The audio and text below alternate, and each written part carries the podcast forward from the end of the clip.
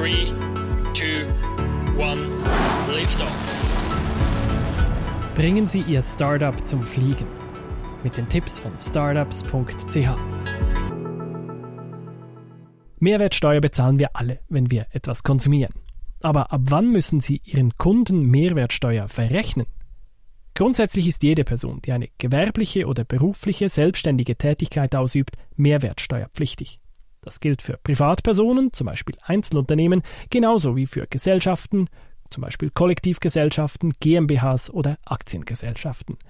Von dieser Steuerpflicht gibt es jedoch diverse Ausnahmen. Einerseits ergibt sich die Mehrwertsteuerpflicht erst ab einem gewissen Umsatz, respektive einem gewissen Steuerbetrag, andererseits sind diverse Tätigkeiten von der Mehrwertsteuer ausgenommen oder es gelten reduzierte Steuersätze. Zuerst zur Umsatzgrenze. Wenn Sie einen jährlichen Umsatz von weniger als 100.000 Franken im Inland erwirtschaften, sind Sie grundsätzlich von der Mehrwertsteuerpflicht befreit. Außerdem können Sie bis zu gewissen Umsatzgrenzen wählen, ob Sie die Mehrwertsteuer effektiv oder mittels Saldosteuersätzen abrechnen wollen. Diese Sätze variieren je nach Branche und von der Saldosteuersatzmethode profitieren insbesondere KMUs. Denn sie geben ihre Produkte und Dienstleistungen mit der üblichen Mehrwertsteuer an den Konsumenten weiter, sie schulden aber dem Staat eine tiefere Steuer.